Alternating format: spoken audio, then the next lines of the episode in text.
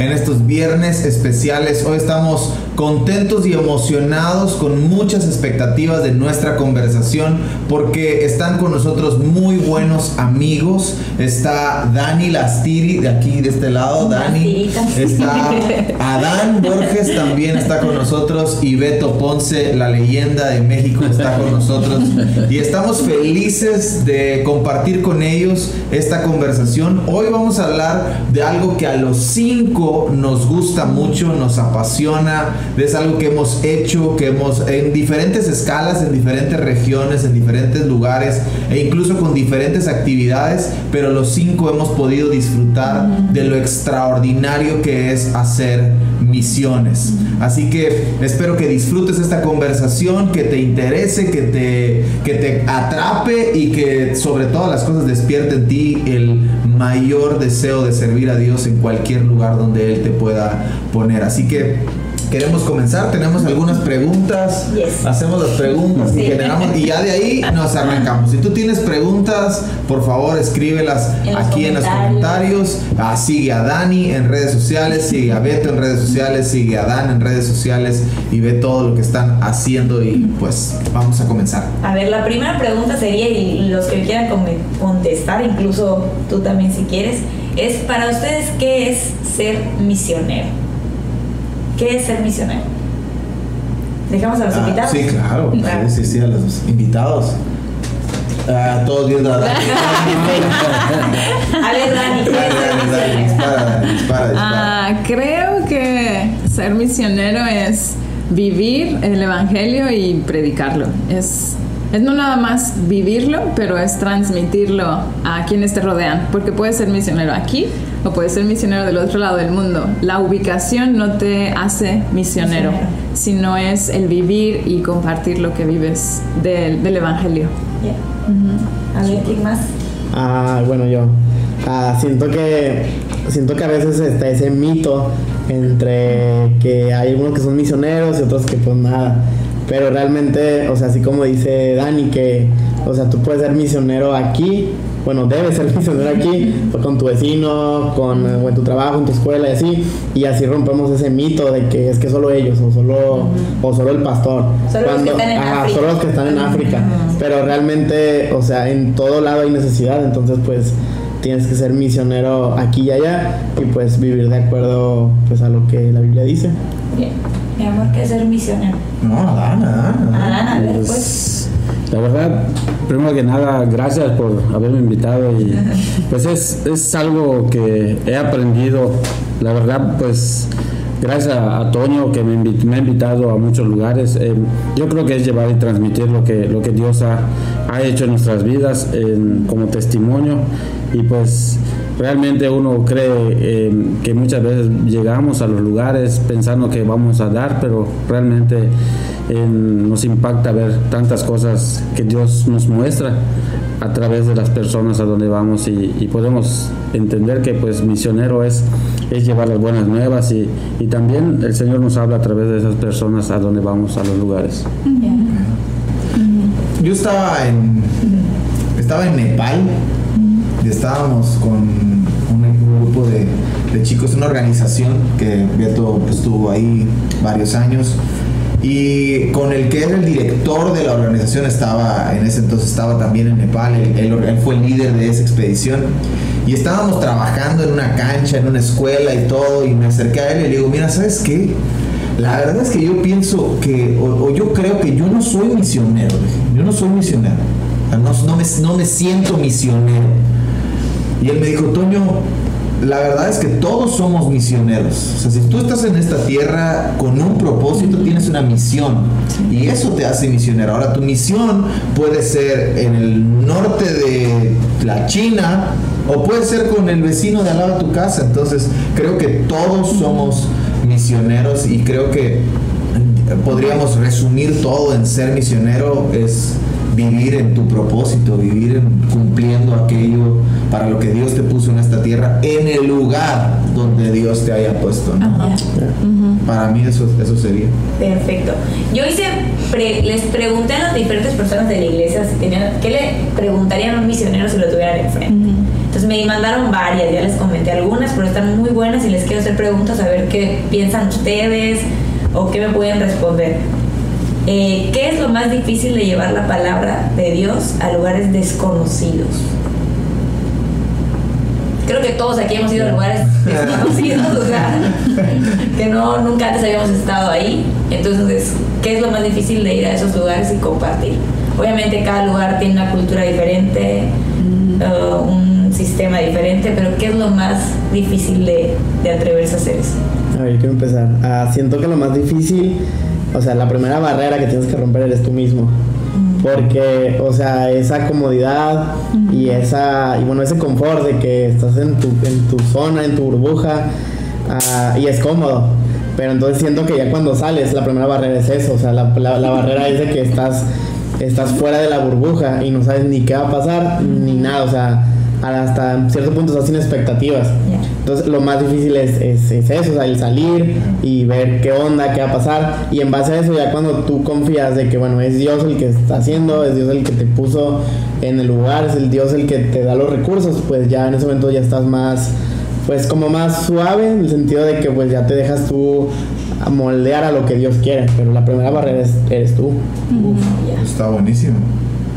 Dani, ¿tú qué crees que ha sido lo, lo más difícil? Sí, creo que tienes toda la razón, Beto, porque una, lo primero que pensé fue el idioma, ¿no? O sea, hoy llegar a un lugar y no saber ni cómo decir hola o comunicarme con la persona que quiero que entienda el Evangelio es una, pero después de cumplir la barrera de aprender el idioma, la cultura, es salir de esa burbuja. Eh, yo estuve en el norte de África y estando ahí, sabiendo el idioma y la cultura, yo misma me encontraba con ese, como esa barrera de, ¡ay, pero yo tengo que salir!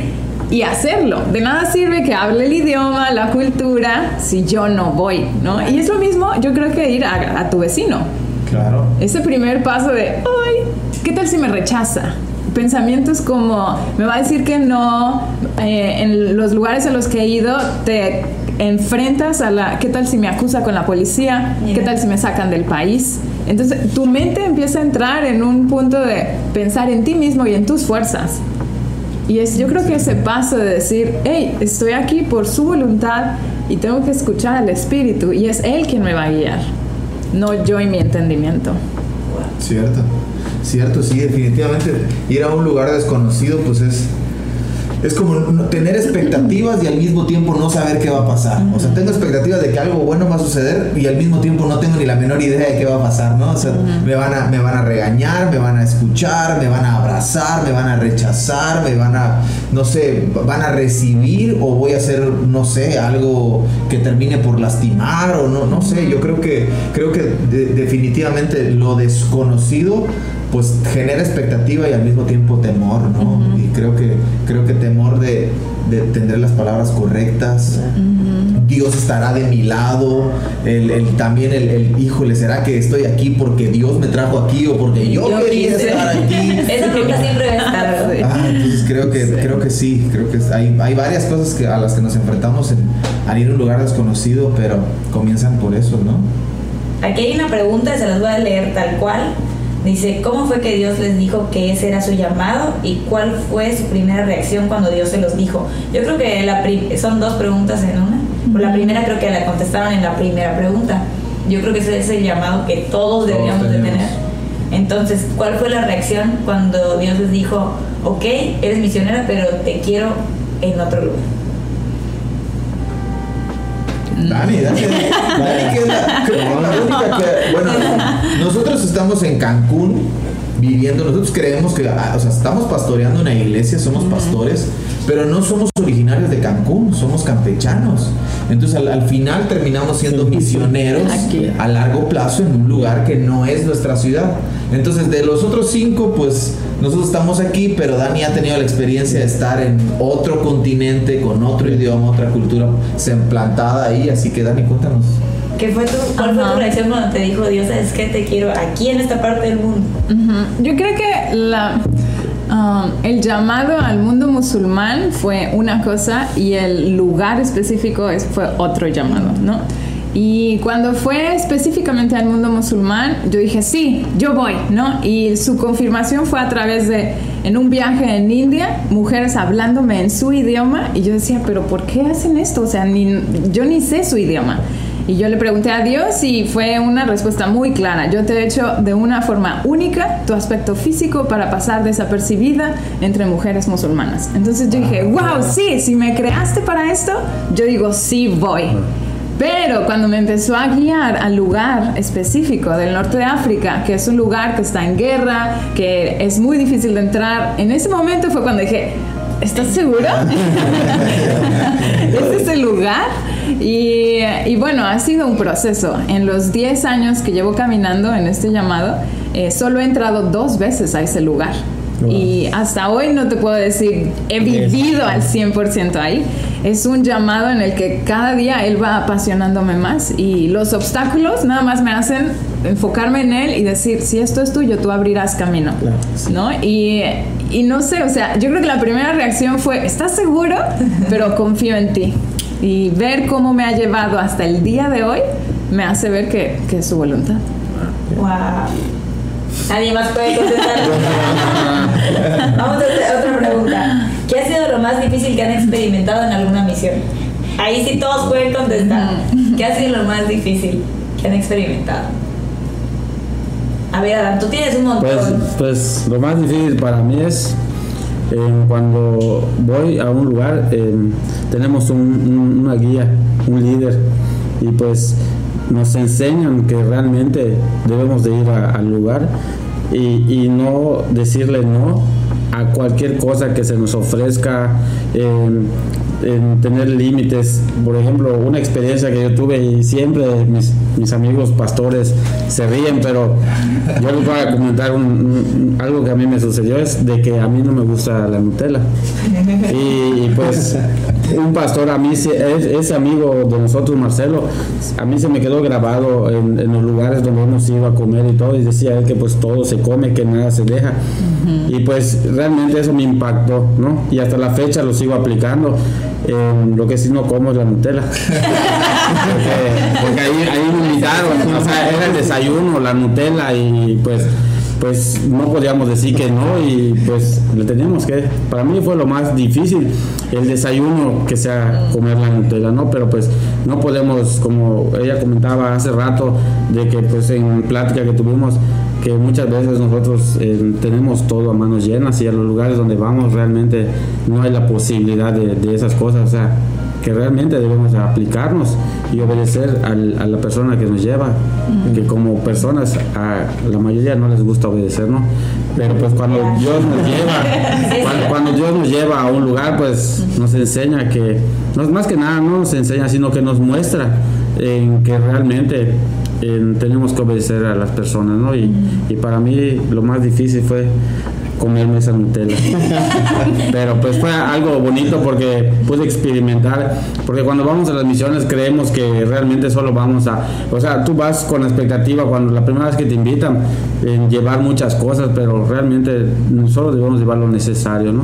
Como pues, la Biblia nos enseña que no llevemos nada, porque así los discípulos no llevaban nada, ¿no? Y pues es algo bonito, es una experiencia muy bonita y aplicarse es lo más difícil, pero al final es algo bonito. ¿Experiencia creo, difícil? Es que, bueno, yo, yo eh, con todo esto creo que lo más difícil puede ser la, la misma empatía que tú tienes y que quisieras uh, poder sentir lo que ellos están sintiendo. Y más porque, bueno, aquí tenemos una diversidad en cuanto a pues viajes y todo, o sea, por ejemplo, por un lado tenemos así viajes que son a corto plazo, viajes a mediano plazo, viajes a largo plazo.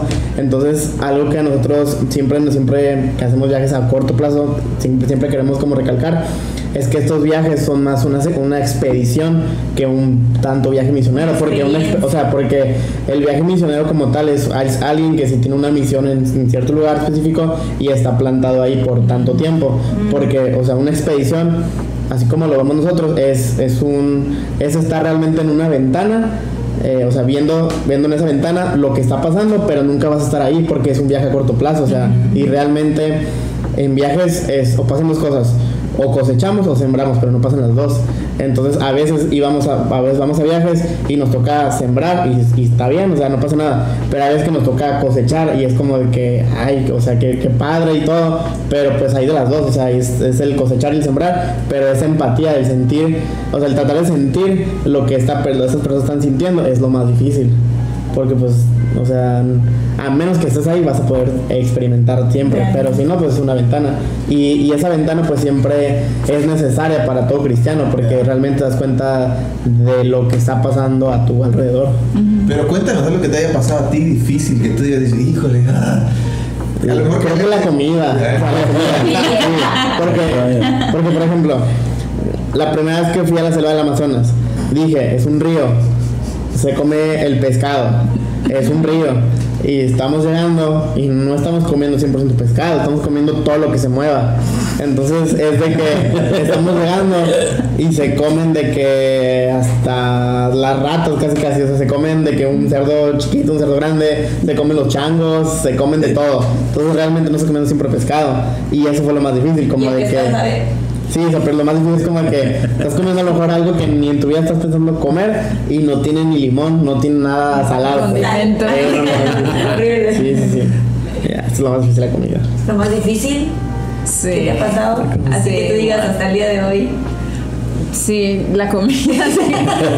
Yo me acuerdo de mis primer, mi primer viaje misionero fue a Oaxaca y, y me tacharon de la niña Piki que, ay, no, caldo de pollo con la, ay, no, guacala, no, y, y nada, me- no comí, ¿no? El primer viaje no comí. Después fui a un entrenamiento y todo y ya ahora viviendo en campo siguen pasando cosas. O sea, hay una celebración en el mundo musulmán que degollan a un cordero. Y a las mujeres les toca limpiar los sesos. Entonces es como, Dani, tú eres parte de las mujeres, tienes que ir a limpiar sesos. Y yo no pude. O sea, fue así como, no, o sea, se me revuelve el estómago, no. Y dijeron, bueno, es extranjera, le vamos a dar chance. Y no estuve. Pero esa misma tarde limpian los, eh, los intestinos de una manera tan pulcra que en la noche se los comen. Los rellenan con arroz, con especies y te lo ponen, ¿no? Y yo no, no pude. No. tortillita para hacer No, nada, no, no. así. Que la comida, la comida sigue siendo lo más difícil. punto. Cero iban dos. La tercera es la vencida. A ver, ¿qué? Ya van tres monteros. ¿Yo qué? Pues Yo soy la host aquí, yo estoy preguntando. Pero No, fuiste la comida también. Pues es que igual obviamente es la La- comida, o sea, la comida, me acuerdo que cuando llegamos al Amazonas me sirvieron un plato, bueno, la primera comida fue como que en la base donde estábamos todos y no estaba tan mal como que huevo revuelto con arroz, entonces como que, bueno, está bien, esto vamos a comer, excelente. Igual con mi servieto llegamos a, a la zona, nos tocó en el mismo Creo que sí. en el mismo grupo porque el equipo lo dieron en dos. Nos tocó creo que en el lugar más menos bonito. Entonces ahí fuimos nosotros y me acuerdo que cuando nos recibieron nos dieron un plato con un pescado sin escamas que en Campeche le dicen bosch que es un bagre y ahí lo pescan y es como que no sirve para comer, lo tiran otra vez al agua.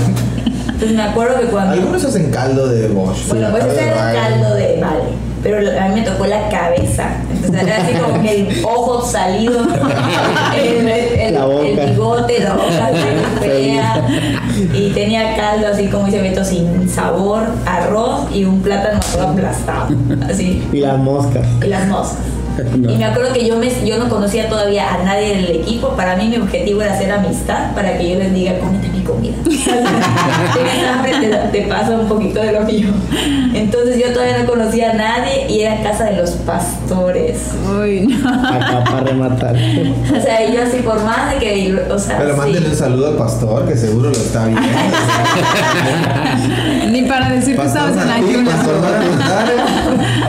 Y sí fue para mí, obviamente, lo más difícil es la comida. Igual en una noche el pastor Martín ahí en la casita sacó un pescado negro que es el que venden en las en las En las venden pescados. Venden uno Peces, que se llama venden peces. venden pececitos. Venden uno negro que es el que chupa las peceras. Bueno, ahí a él tenía uno así grandote y negro, así igualito sí, como sí. en ese lugar.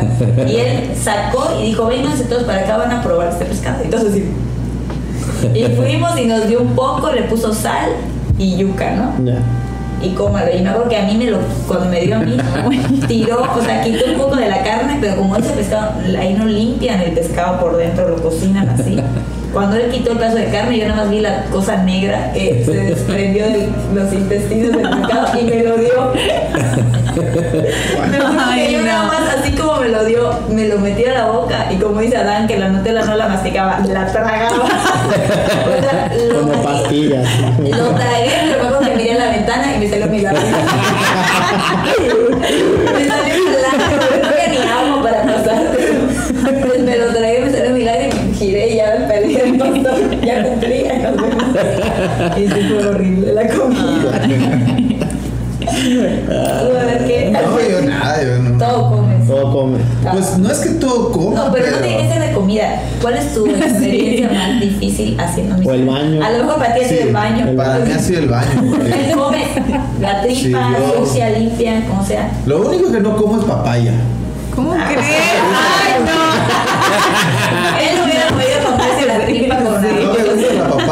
O sea, si me la sirven, me la como. Por supuesto, si me la sirven, me la como. Las hermanas y los hermanos. Eh, apuntándole. Vamos a llevar un guado de papaya. Papaya para el domingo. Si me la sirven, me la como, pero normalmente no la como. No, me, no, no es una no es algo que yo pediría. Entonces no tengo problema para la comida. Pero el baño, ahí en Nepal estuvo. Eso. O sea, llegamos de un viaje de 12 horas, un vuelo y con ganas de ir al baño. Y pregunto, ¿y dónde está el baño? No, pues aquí en un cuartito, así. Y cuando abro la puerta, Un hoyo. El hoyo. El hoyo. Obvio. Pero déjate el hoyo, déjate el hoyo. El papel. Ah, sí. No, un ay, papel. ¿Cuál es la mano? La derecha. La izquierda. Papel. o sea, Ay, Dios mío, ¿dónde estás? ¿Qué hago? No hubiera ido en el avión. Y regresé y saqué de mi mochila, gracias a Dios. Un periódico. Ya tenía, te- eh, tenía wipes, unos wipes. Muy Dios bien. bendiga al inventor de los wipes. este, La que te puso los guayos. con eso la libramos porque si no. Lo que duraron lo que las wipes. porque si no estuvo eso. Para mí eso ha sido lo más difícil. Obviamente ha habido experiencias complicadas de conversaciones, que, que esa sería una pregunta en específico para, para Dani que ha tenido contacto con el mundo musulmán. ¿Cómo, ¿Cómo haces para compartir el evangelio en el mundo musulmán? Realmente es a través de una relación. O sea, sí puedo yo compartir luego, luego, a la primera vez, pero No genera. no, no, es muy difícil. Un musulmán convertido al cristianismo es porque tuvo relación con un cristiano antes y conoce de, no nada más de palabras, sino de testimonio, ¿no? Lo que es el, el cristianismo. Y hay cosas que tienes que decir y que no tienes que decir. Por ejemplo, una de las primeras cosas que te dicen, ni siquiera lo menciones, es decir que Jesús es el Hijo de Dios. Es como lo último en un discipulado a un musulmán que les dices, porque eso viene como revelación del, del Espíritu. No lo entienden. Eh, No desde lo niños, no, desde niños les dicen que eso es una blasfemia. Entonces, ni siquiera te escuchan. Dices eso y se Listo, bloquean. se cerró la puerta. Wow. Entonces lo que tienes que hacer es demostrar que Jesús es está vivo, vive en ti, tú sigues sus mandatos y que es, es un ejemplo al que sigues, pero más que un profeta. Pero lo enseñas en tu actuar, lo enseñas en cómo los, los tratas. Eh, y hay pasajes, es muy interesante cómo hay un puente del Corán, que es un libro sagrado, a la Biblia. Y tú puedes hacer esos puentes con versículos y pasajes suras del Corán que demuestran a Jesús como aquel que sana, levanta muertos, como aquel que es la palabra y de ahí lo conectas al evangelio. Lo que tú quieres cuando si ustedes tienen una relación o amistad con un musulmán, lo primero que tienen que hacer es convencerlos de que lean la Biblia. Leen los evangelios. O sea, si lo convences de eso, ya él solito va el espíritu le va a hablar. Wow. Yo he estudiado un poquito acerca de la cultura musulmana y me encanta porque dicen que ellos son se rigen en el Corán mucho por la obediencia, o sea, para ellos es obediencia, obediencia, obediencia, es obediencia ciega, porque pues por eso hacen de repente los más extremistas muchas cosas. No significa que todos los No. musulmanes son este tipo de personas extremistas, pero ellos muchos, sino que es la mayoría son muy obedientes, entonces cuando ellos prueban algo, si, le, si se les hace real o se vuelve realidad lo que tú les estás diciendo y la experiencia es verdadera, dicen que ellos continúan. Si tú les estás presentando algo que a la, verdad no le va a generar ningún cambio o no es verdad, no. entonces no, para ellos continúan con lo mismo. Entonces obviamente presentarles la Biblia, de esta persona que es la verdad, presentarles a Jesús a través de la Biblia y ellos vean que les está dando fruto, que les está dando algo de resultado, dicen que eso los atrapa bastante. Entonces que cuando para ellos obedecer los mandamientos es muy fácil, porque ellos toda su vida han, sido criados a ser obedientes. Entonces que dicen que para ellos cuando un, musulmán se convierte, dicen que es una bomba, o sea, de hecho es uno de los países con mayores conversiones eh, el mundo de los musulmanes ahorita en, en qué país en Turquía en Irak en Irán en Irak. Se están convirtiendo un montón de un montón de, de, iraníes y musulmanes al cristianismo.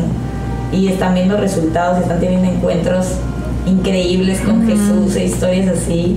Conoces a alguien alguno de ellos que haya tenido algún, alguna experiencia con Jesús muy que te haya impactado pues conozco, por ejemplo, testimonios de una misionera que eh, creo que les he contado, eh, una misionera que estuvo en el norte de África y tuvo una experiencia con un taxista. Y el taxista, eh, cuando se subió ella al, taxista, el musulmán era de esos que se parecían extremistas, con barba, todo así potente y que le daba miedo. Y esta chica, al verlo, empezó a orar y dijo, Dios, guárdame, guárdame, no me vayas a nada, por favor, me lleve con él. esa era su oración. Pero en la oración ella escucha al Espíritu Santo y el Espíritu le dice, quiero que le digas que Jesús lo ama. Y ella, ¿cómo le digo? Me va a matar, ¿no? O sea, me va a sacar y me va a ir. O sea, ella dijo, no puedo hacer eso. Y todo el camino ella iba orando y diciendo, no, el Señor, esto es una locura, ¿cómo?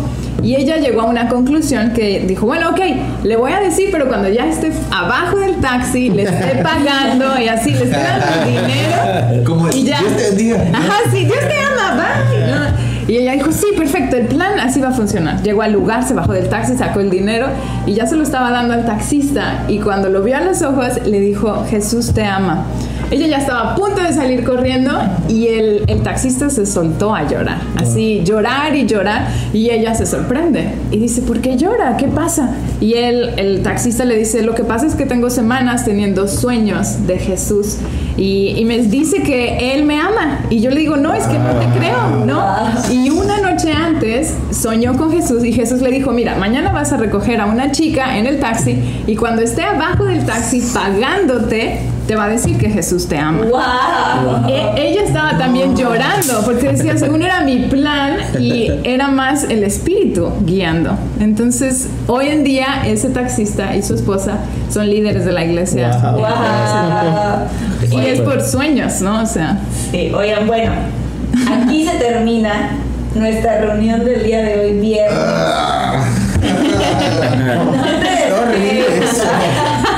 Ah. quieres seguir escuchando más, nos vemos aquí a las 8 el próximo viernes.